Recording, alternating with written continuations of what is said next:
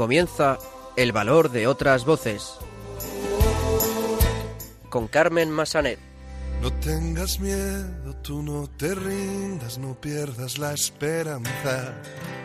No tengas miedo, yo estoy contigo en lo que venga y nada puede ni podrá el desconsuelo, retando a la esperanza, anda, levántate y anda. Muy buenas tardes, bienvenidos a una nueva edición de El Valor de otras Voces, el programa de discapacidad de Radio María. Saludos en esta ocasión de Javi Esquina en el control. Comenzaremos el programa de hoy dando a conocer el trabajo de la Asociación ADEPSI, una organización que opera en Gran Canaria y trabaja para mejorar la calidad de vida de las personas con discapacidad intelectual.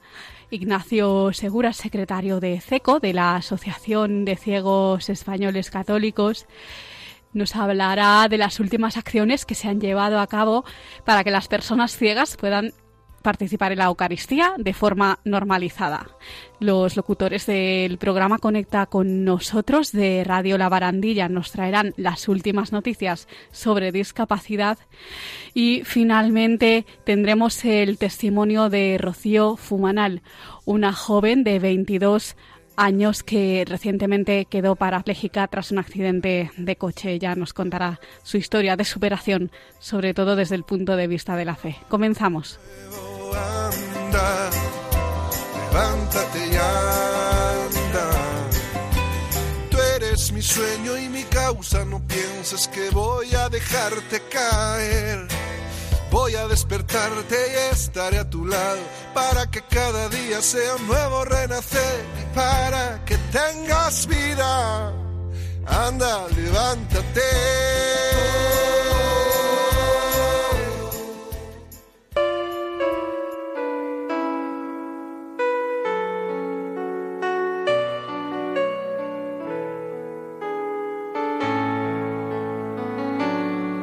Luz en la oscuridad, personas que hacen un mundo mejor. Pues como adelantábamos en nuestro sumario, nos trasladamos ahora a Gran Canaria para conocer el trabajo de la asociación ADEPSI, una organización que trabaja para mejorar la vida de las personas con discapacidad intelectual. Para saber algo más sobre esta asociación, tenemos al otro lado del teléfono a Miriam Suárez, coordinadora del área personal y social de ADEPSI. Muy buenas tardes, Miriam. Buenas tardes, Carmen, ¿qué tal? Pues muy bien, nos alegramos de tenerte con nosotros en el programa. En primer lugar, cuéntanos cómo nace la Asociación ADEPSI.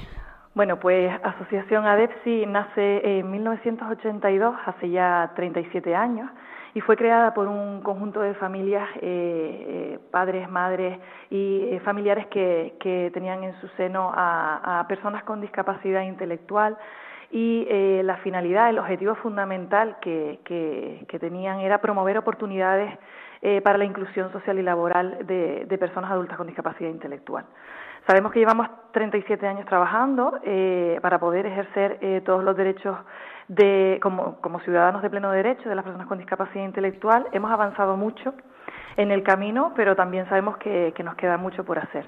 Nuestra misión es apoyar y acompañar a las personas con discapacidad y a las familias, mejorando así la calidad de vida de ellos, promoviendo derechos, creando oportunidades y sobre todo también oportunidades para desarrollar proyectos personales y alcanzar la inclusión plena como ciudadanos eh, de pleno derecho.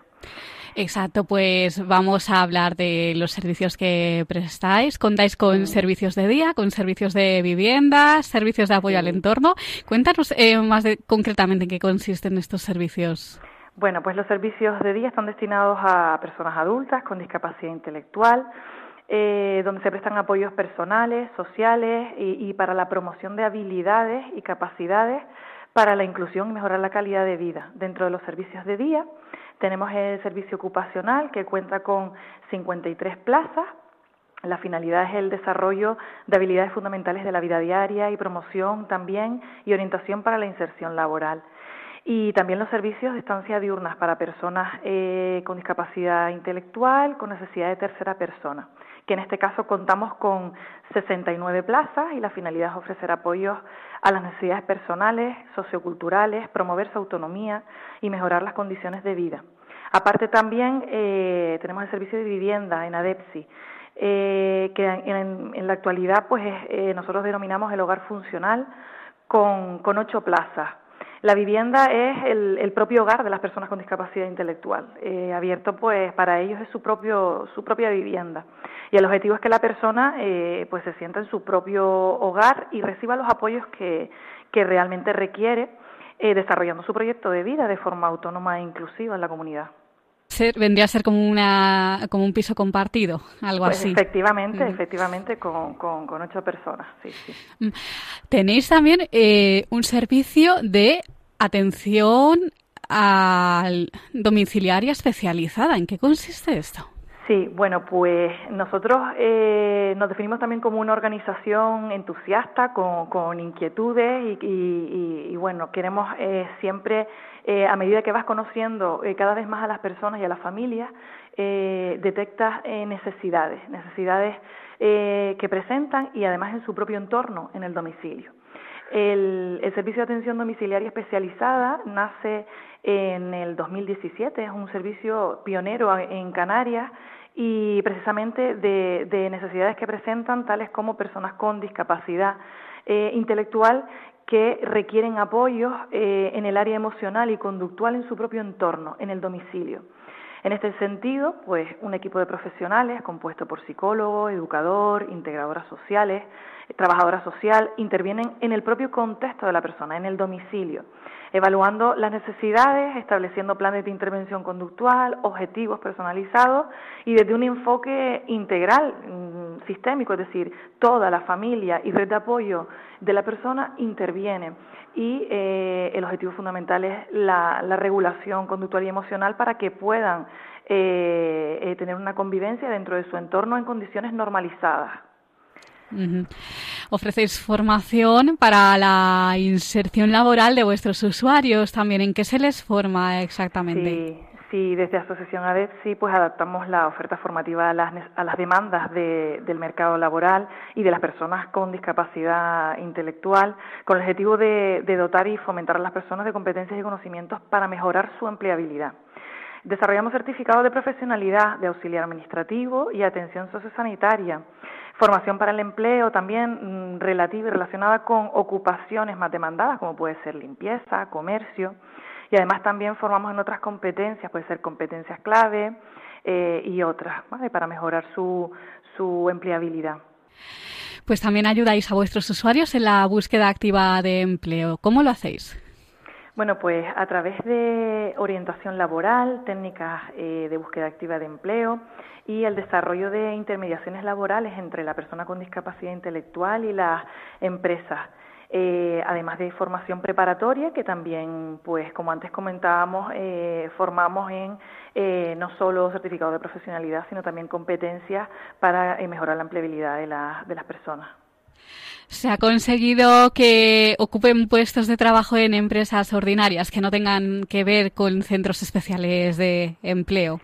En el año, sí, en el año 2018 fueron 92 las personas insertadas y en lo que llevamos eh, de año hasta julio del presente año, eh, si no tengo mal el dato, son 48 las personas que han conseguido empleo.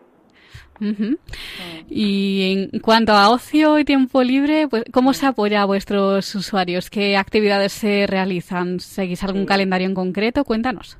Bueno, eh, considero que el ocio es fundamental para el desarrollo y bienestar de todas las personas. Eh, nosotros ofrecemos apoyos para favorecer la autodeterminación de las personas con discapacidad intelectual y su participación eh, en igualdad de condiciones, fomentando además la elección eh, y el disfrute de experiencias de ocio, deporte y culturas que sean significativas. Gestionamos recursos comunitarios eh, en base a las demandas personales, favorecemos el, tiempo de ocio, propiciando la inclusión de las personas en la comunidad y fomentamos la participación y visibilización comunitaria. Una cosa mm, muy importante es que las familias mm, con, miembros con discapacidad intelectual reciban apoyo también. ¿Cómo se les asiste a las familias en vuestra asociación? ¿Qué programas tenéis para ellos? Desde Asociación ADEPSI, pues eh, existe un servicio que es Servicio de Apoyo, eh, de apoyo Familiar, SAF, como nosotros denominamos, es un servicio que acompaña a las familias de personas con discapacidad intelectual, socios de la entidad, en su proyecto de vida, eh, partiendo de sus propios recursos y fortalezas y atendiendo a las necesidades que nos trasladan y demandas para poder facilitarles apoyo. Eh, y que puedan tener además una mayor calidad de vida y bienestar entre todos los miembros de la familia. No solo eh, trabajamos centrados en las personas, sino con este, con este servicio también es un ejemplo de que también los servicios están centrados en la familia. Eh, nosotros ofrecemos eh, a las familias asesoramiento y orientación, e intervención psicoeducativa, formación, hacemos actividades de encuentro y de ocio. Y además nosotros desarrollamos e investigamos con, con, proyectos que, que son beneficiosos para después implementarlos en la entidad y que se puedan beneficiar tanto las familias como las personas.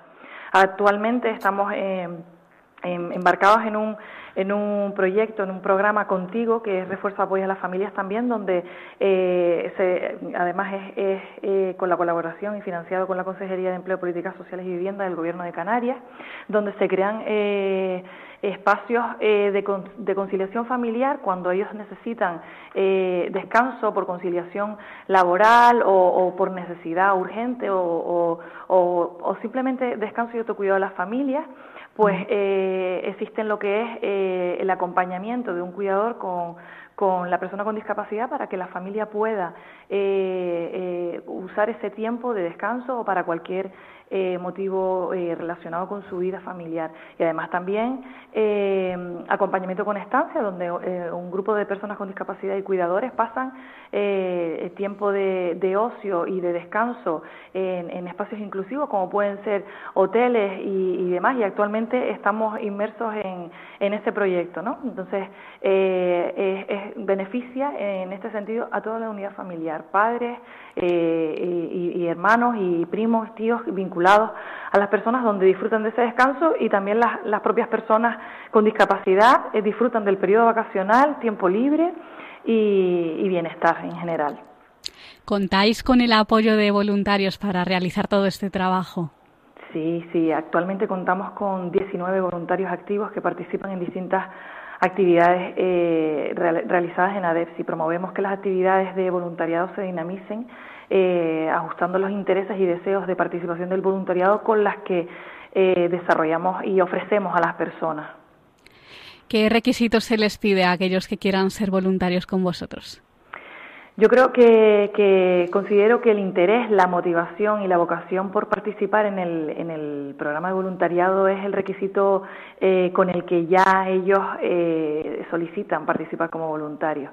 Y, de lo demás nos encargamos nosotros, de, de la formación inicial, de, de, acompañarles en las actividades que desarrollamos y de, y de todo lo que, lo que requiera el programa de voluntariado. Pues para final, para finalizar, nos vas a dar los datos de contacto de la asociación, pues para que aquellos oyentes que lo deseen puedan obtener más información sobre vuestro trabajo o de algún modo colaborar con vosotros. Perfecto, pues nosotros estamos en redes sociales, en Facebook, Twitter, tenemos canal YouTube y también eh, tenemos nuestra página web www.adepsi.org nuestro teléfono de, contacto es el 928 41 44 84 y el email de contacto sería eh, info.adepsi.org. Pues Miriam Suárez, coordinadora del área personal y social de ADEPSI, muchísimas gracias por ayudarnos a conocer un poquito más vuestro trabajo. Muchísimas gracias a ustedes. Un abrazo, hasta luego. Un abrazo, buenas tardes.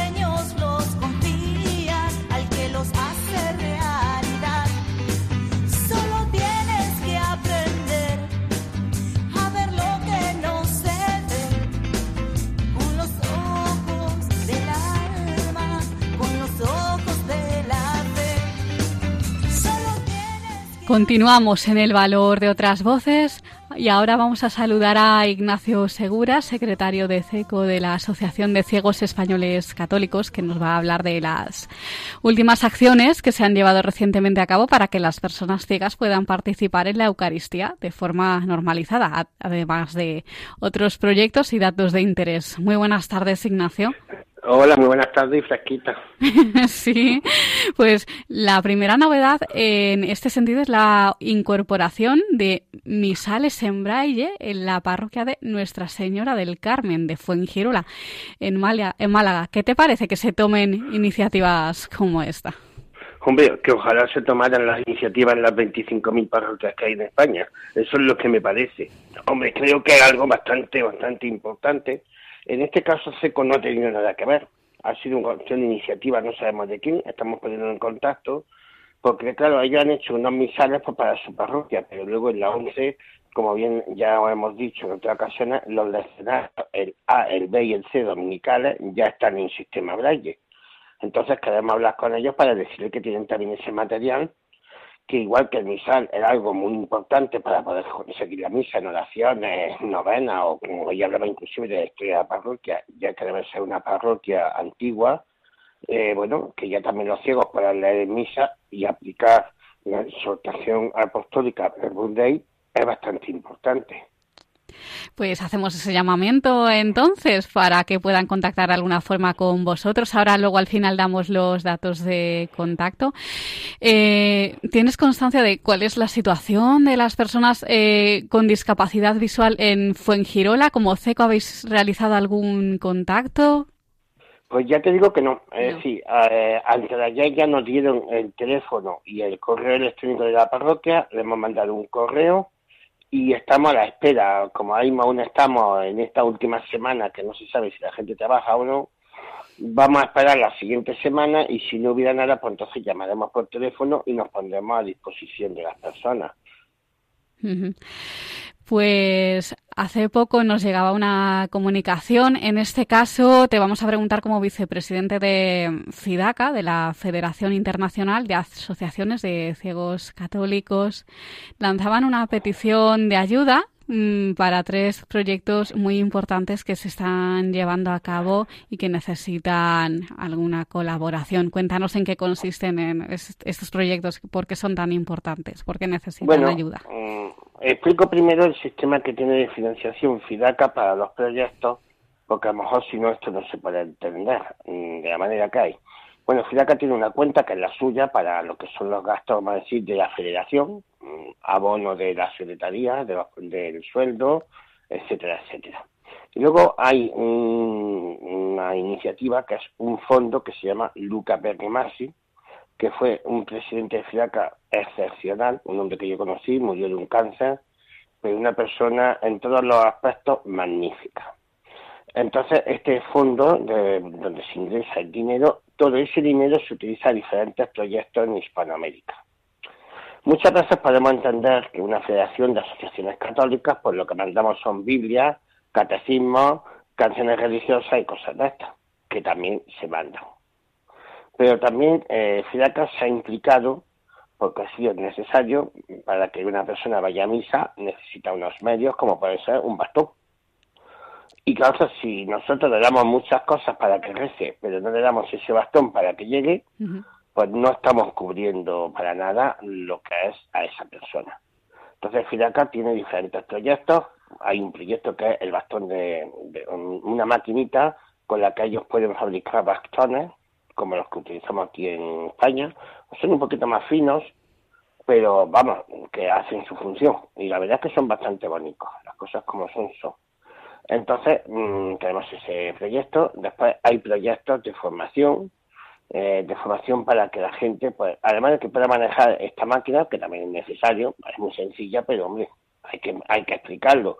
Pues estamos hablando de lo que aquí conocemos en España como antiguamente se decía la rehabilitación, los técnicos de rehabilitación no sé cómo le han puesto ya el nombre, porque con tanto bautizo ya es que no se sabe.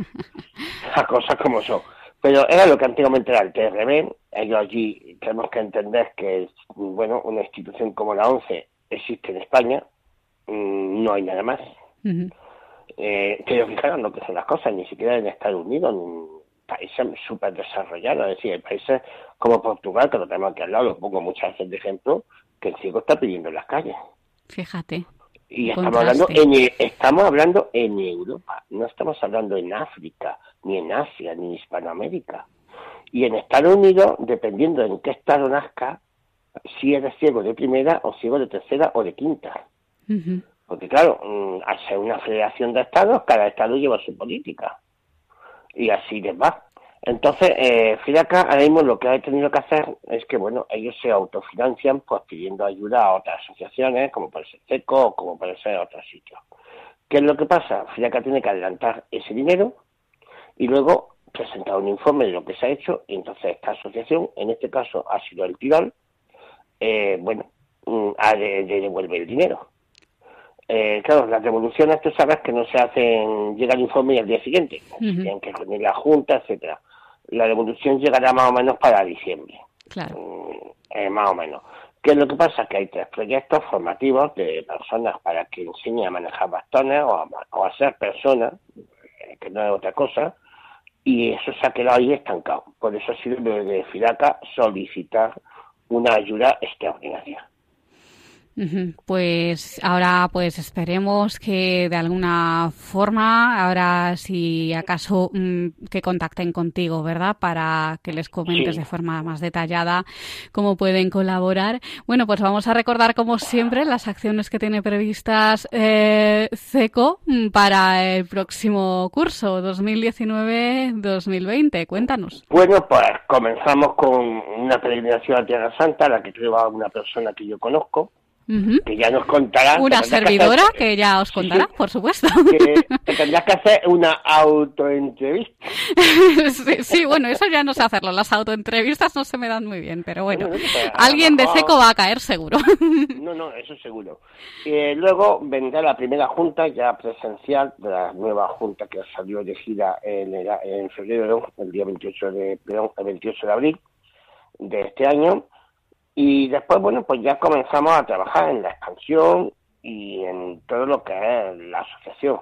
En enero tenemos otra peregrinación a Roma, eh, volveremos a saludar al Santo Padre, le daremos besitos de los que estuviste antes. Luego tenemos algo muy importante, que es el Congreso de Laicos, es algo que está organizando la Conferencia Episcopal en el Departamento de, de Pastoral Seglar, y bueno, creo que es muy importante de que la Iglesia escuche al laico. Entonces es un momento que yo creo en febrero, me parece que son los días 16, 17 o 18 o algo así, ese fin de semana, eh, es muy importante que la Iglesia nos escuche y ahí vamos a estar seco porque somos Iglesia. Es decir, ante todo somos Iglesia. Luego tenemos también otra actividad muy importante y es que por primera vez la Asamblea de Fidaca viene a España se va a celebrar la Asamblea de Fidaca, donde se dirigirá también la nueva junta que dirige Fidaca. Solamente ha salido una vez de Suiza, que fue para ir a Estrasburgo, y esta es la segunda vez que sale y viene aquí a España. Vamos a ver si les gusta y a lo mejor repiten más veces. A ver, a ver si repiten. A ver si es así. En abril, pues tenemos nuestras convivencias como todos los años. Este año en Valladolid. Eh, promete, las cosas como son, promete. Eh, también es a mediados de, de abril, mm, me parece que son 16, 17 y 18, mm, con la oportunidad de poder llegar esta del jueves ya allí y el viernes pues por la mañana realizar diferentes actividades e inclusive la oportunidad de que si alguien se quiere quedar y el lunes irse tranquilamente, pues también tendrá el domingo una actividad. Y luego, pues bueno, mm, es lo que vaya saliendo.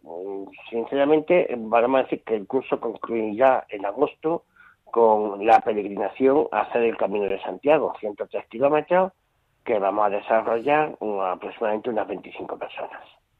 Sí, pues ya a lo largo de la temporada lo iremos recordando, pues para aquellos que quieran participar, bien, pues como miembros de CECO o bien como colaboradores, ¿no? Gente sin discapacidad que quiera colaborar con vosotros. Pues Ignacio, vamos a pedirte como siempre vuestros datos de contacto para que vuestros oyentes puedan llamar, para que nuestros oyentes puedan llamar, escribir y, bueno, preguntarte lo que quieran. Pues mira, ya tenemos un teléfono corporativo, que es también algo muy interesante, porque ya no depende de los teléfonos privados de cada uno, y así pues siempre el mismo teléfono, que es el 643 11 40 22. ¿Repite? Lo repito.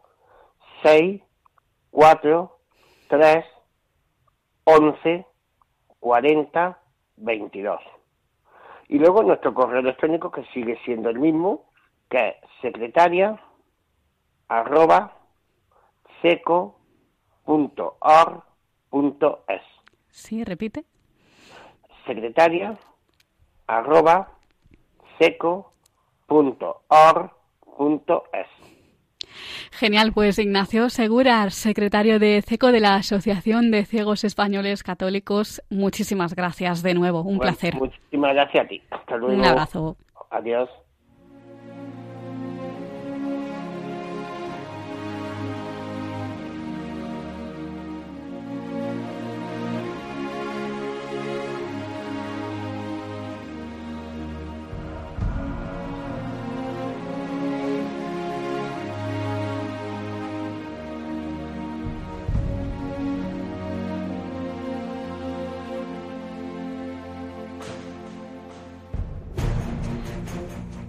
Pues vamos a escuchar ahora las últimas noticias sobre discapacidad aquí en el valor de otras voces.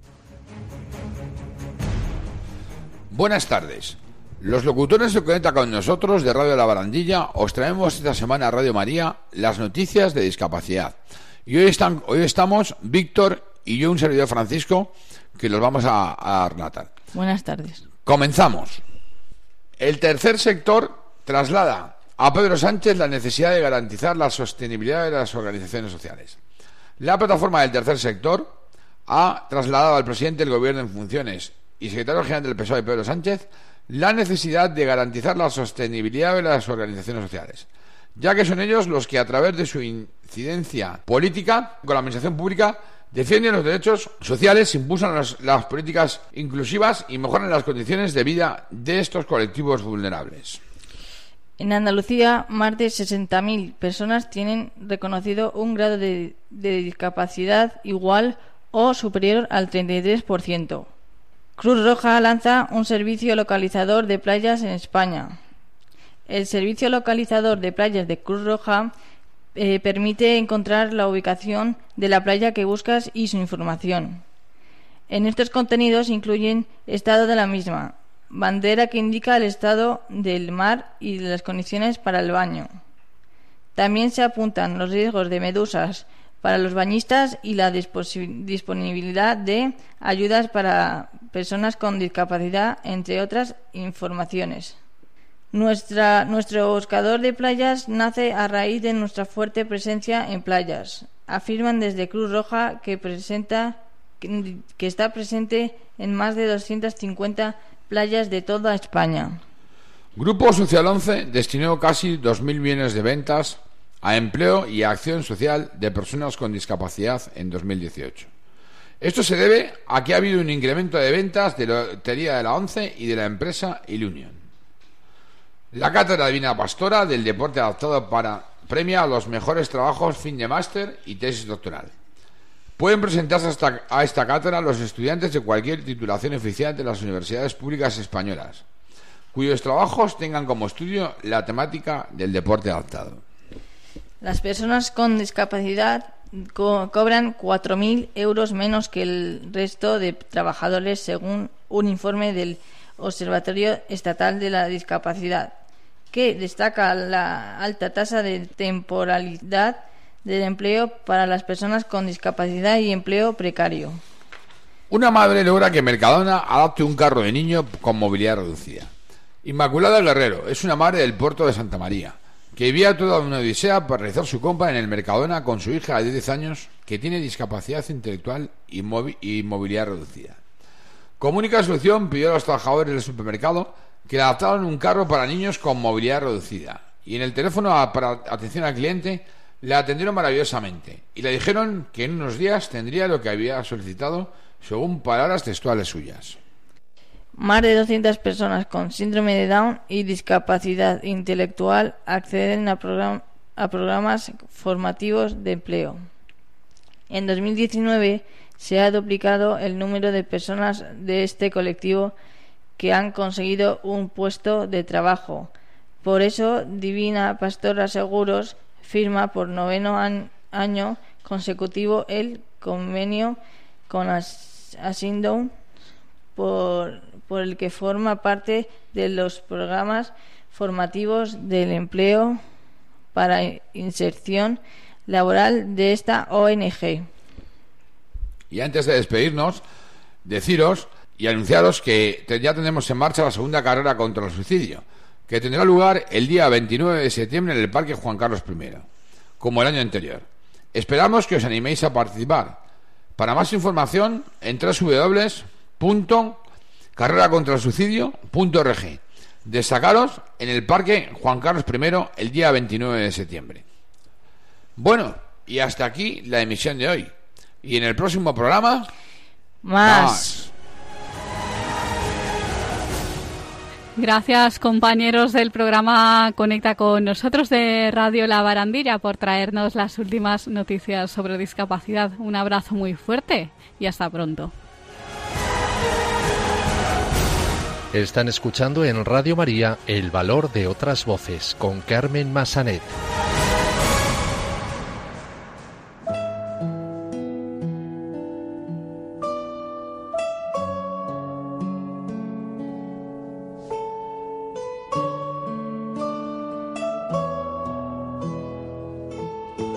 Testimonio. Continuamos en el valor de otras voces y ahora vamos a escuchar el testimonio de Rocío Fumanal. Ella tiene 22 años y recientemente sufrió un accidente de coche que la dejó parapléjica. Ahora Rocío es un ejemplo de confianza en Dios y un ejemplo de superación y hoy está con nosotros para compartir su testimonio personal. Muy buenas tardes, Rocío. Muy buenas tardes, Carmen. Claramente hay un antes y un después en tu vida. ¿Cómo era tu vida antes del accidente? ¿A qué te dedicabas? ¿Qué hacías en tu tiempo libre? Pues eh, me dedicaba a...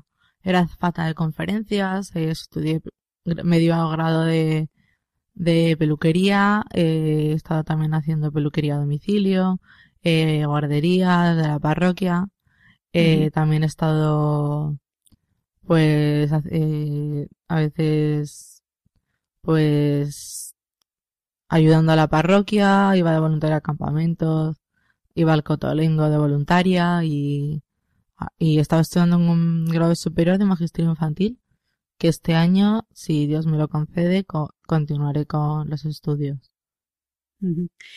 ¿Cuándo te das cuenta de que algo en ti ha cambiado, de que, algo no marcha bien? ¿En qué momento? Pues en el momento en el que veo que las piernas ya no me reaccionan. Y ahí fue cuando, bueno, después del accidente, eh, bueno, sentí un abrazo de mi madre desde el cielo, que la perdí cuando tenía yo dos, años. Entonces, eh, y perdí la conciencia y empecé a ver pues todo blanco, una luz, entonces para mí eso era pues a lo mejor sí que estaba en el cielo.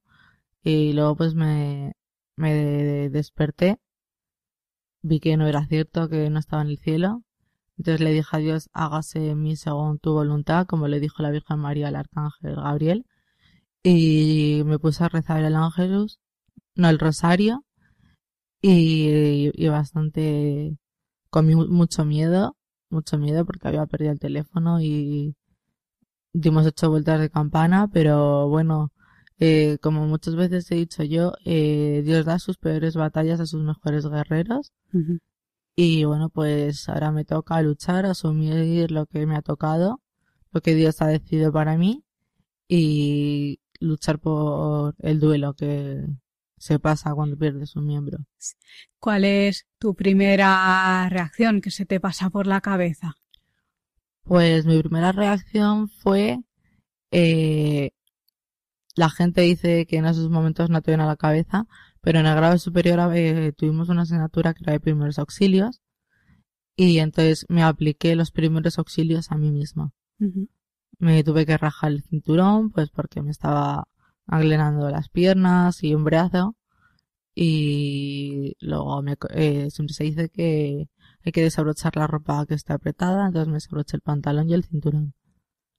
Y siempre te dicen que no, nunca aceptes ni agua ni comida. Y la gente, eh, el de la finca de al lado, eh, que se empeñó en que, que bebiera, que bebiera, y, pero no se puede en esa situación porque el cuerpo está un poco en shock.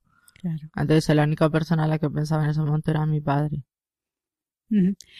Eh, ¿Cómo lo afronta eh, tu familia? Pues mi familia, pues bastante durillo.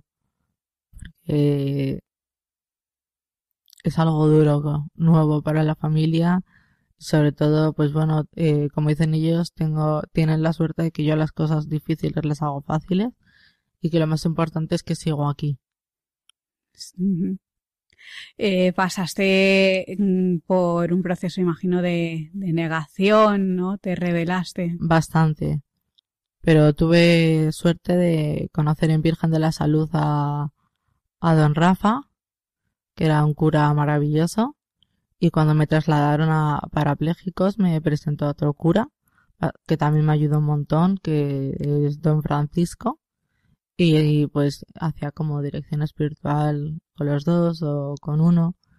Y fue ahí cuando dije, Rocío, basta, no puedes estar siempre enfadada con Dios.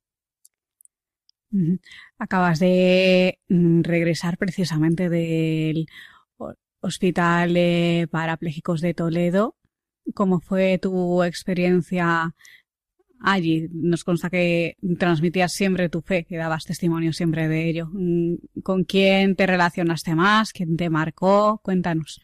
Pues para empezar me marcó una compañera de la habitación llamada Lidia, que la ingresaron pues por un cáncer de médula espinal, bastante avanzado, casi a la altura del cuello.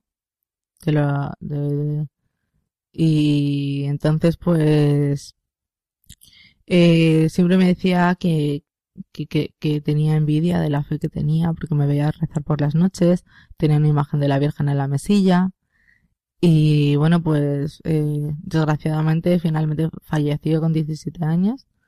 Eh, para mí ha sido, fue, el primer choque eh, bastante fuerte, pero conseguí que se convirtiera eh, en el último momento, la bautizaron, hizo la primera comunión, se confirmó, le dieron la opción de enfermos y se fue al cielo. Fue el primer entierro al que fui. Ajá. Eh, ¿Qué tratamientos hacen en, en el hospital de parapléjicos? ¿Cómo os ayudan? Pues mira, otra persona que también me marcó Sí. era mi, fue mi rehabilitadora, Mamen, que era un encanto y siempre pues iba ya con sus risitas por los pasillos, ya se sabía que se acercaba ca- eh, Mamen y a mí me ayudó muchísimo, me animó, y a día de hoy seguimos en contacto, nos llamamos y, y, y genial, ella decía que yo era el alma del hospital porque transmitía alegría y que no sabían cómo iban a reaccionar cuando me, me dieran el alta. También uno de tus fisios, ¿no? Me dices que te marcó. Sí, Mamen era mi fisio. Mamen era tu fisio, de acuerdo. Y ahora mismo, ¿cuáles son tus planes y tu- tus proyectos para el futuro? Pues mis proyectos para el futuro es, tengo que sacarme carne de conducir, porque en el sitio donde me matriculé para poder conseguir mi, mi grado superior de magisterio infantil está, eh, está en Alcorcón.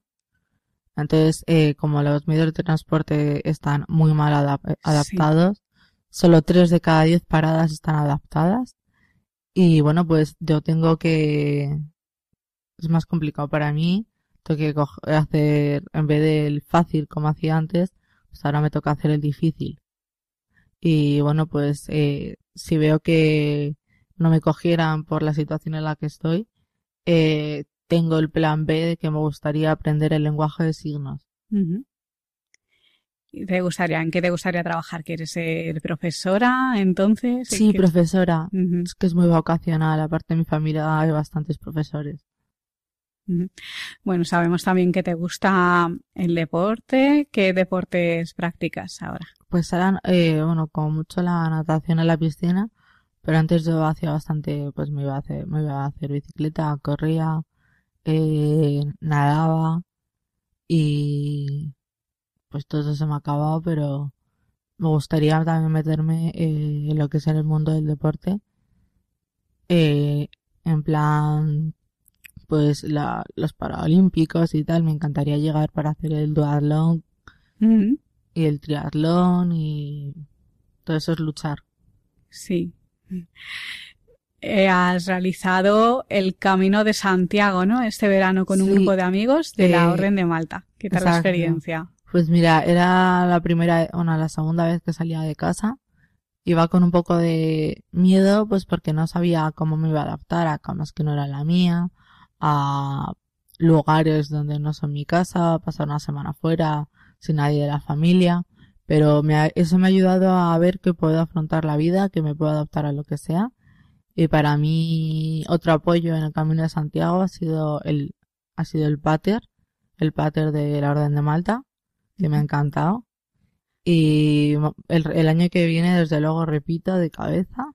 sí. Y a lo mejor, eh, si se puede, eh, haré un voluntariado en el Líbano en el Líbano, con alguna fundación. Con la Orden de Malta, con los mismos. Ah, con los mismos. Ah, y el Camino de Santiago, eh, ¿dirías que es mm, totalmente accesible para poder hacerlo con la silla de ruedas?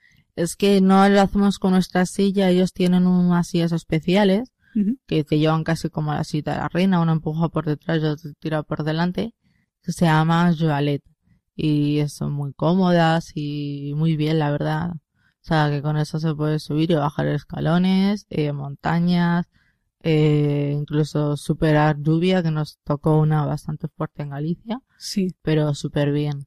Me gustó un montón. No lo cambiaría. Y he conocido a gente maravillosa, a dos hermanas eh, que se llaman Cristina y, y Helen Mesa, y a su hermano Gonzalo y luego, pues, otro gran apoyo al Camino de Santiago que he tenido ha sido Alejo, un gran amigo de, para mí ahora. Ajá. Te han dicho que tu discapacidad es irreversible, pero tú crees que mm, puede haber un milagro, ¿no? Sueñas con uno. Sueño con uno. No sé si Dios me lo, me lo concederá, pero yo no voy a parar de luchar de rezar, pues porque yo no me doy por vencida tan fácil y porque si doy mi testimonio es porque estoy intentando luchar. Si no sería un poco de doy una cara de la moneda, pero realmente soy la otra. Ahora estás embarcada en un proyecto con una fundación, se llama Diversión Solidaria. ¿Nos puedes hablar un poco de eso? Pues estamos eh, como eh, se hizo, bueno, todos los años es un tema y este año es la, lesionados medulares, estamos componiendo una canción. El día 22 de octubre se presenta en Infema. Mm, si nos puedes decir horarios y... Eh, todavía no se sabe nada, sé que es allí. En cuanto esté informada, os informo para que lo veáis. Claro que sí. O escuchéis. sí. Y me encanta, es como que me siento como que encajo, también he conocido a gente nueva, tanto vía Instagram, por, porque la gente se preocupa por mí aunque no me conozca, eh, como por la gente que sí que conozco personalmente. Pues tenemos también aquí con nosotros a Francisco, el padre de Rocío. Eh, Francisco, ¿cómo afrontas tú la nueva situación cuando Rocío queda parapléjica? ¿Cuál es tu primera reacción? ¿Qué se te pasa por la cabeza? Eh, bueno, cuando nos enteramos del accidente, pues fue súper, súper difícil. Es un shock que, que para un padre es contra natura, todo lo que le ocurra a sus hijos, porque tu naturaleza es, es protegerlos. Y claro, fueron muchos días en el hospital, acompañándola día y noche, esperando la cirugía, y, y muchas, muchas lágrimas con ella y mm. sin ella, porque te sientes tan impotente por no poder hacer nada por tu hija, por sacarla de eso que te han anunciado tan, tan de golpe y tan desgarrador. Eh, luego ya, mm, al cabo de los días, lo que haces es dar gracias de que siga viva, en lugar de, de no aceptar que esté, que vaya a estar en, en silla de ruedas. Y afortunadamente tenemos a Rocío entre nosotros. Tu fe te ha ayudado muchísimo también, entiendo. Sí, en el caso de la fe, pues la fe te ayuda mucho, aunque a veces también pierdes pierdes un poco el norte, ¿no? Porque es que es todo un, shock eh, muy fuerte. Eh, tuvimos mucha suerte porque en el Hospital Virgen de la Salud de Toledo eh, el equipo de sacerdotes, pues, están todos los días viendo cosas muy, muy duras y la verdad es que nos acompañaron mucho. Te voy a preguntar a ti como padre, ¿qué le dirías pues a esos padres, ¿no? que están viviendo una situación mm, parecida para que no pierdan la esperanza por seguir luchando? Pues realmente no soy yo quien para dar consejos, lo único que puedo es compartir un poco mi experiencia. Eh, pues yo creo que hay que tener un poquito de resiliencia, aguantar en, ante esos momentos tan duros, eh, refugiarse en la fe y, intentar hacerlo con, discreción, porque eh, si tu hijo sigue contigo, eso es lo mucho más duro, es perderlo, como le ha pasado a otros padres. ¿no? Pues, Rocío, ¿qué mensaje darías a aquellas personas pues que están pasando por una situación similar a la tuya, eh, pues para que nunca dejen de luchar por seguir adelante. Pues yo les diría que nunca se hundan en la miseria ni se metan en un agujero, sino que salgan, que luchen y que disfruten de la vida que por algo está y que, bueno, pues que aunque no crean, eh, Dios está ahí con ellos y a cada uno pues ganamos la fe de una manera. Tu fe te ha ayudado mucho, ¿verdad? Sí. La fe me ayuda un montón diariamente. ¿Sigues asistiendo a la iglesia? Sí, de vez en cuando sí. Pues Rocío Fumanal, muchísimas gracias por compartir tu testimonio. Recordemos, Rocío, de 22 años, que recientemente sufrió un accidente de tráfico que le dejó parapléjica, pero se ha convertido en un ejemplo de superación y de confianza en Dios. Muchas gracias, Rocío. Muchas gracias, eh, Carmen, y a Radio María por concederme esta gran oportunidad de dar mi testimonio. Un abrazo. thank you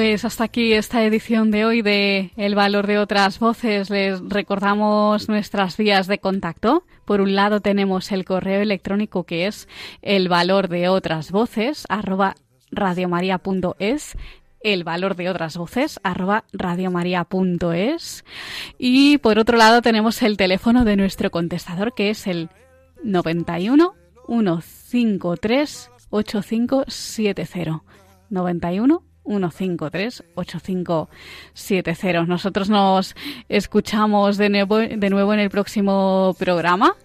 Un abrazo muy grande y muchas gracias por estar al otro lado. Yo voy contigo, siempre y a donde vayas. No dejes que envejezca un solo sueño, cosido alguna almohada. Anda, levántate y anda. Han escuchado El valor de otras voces. Un programa presentado por Carmen Massanet.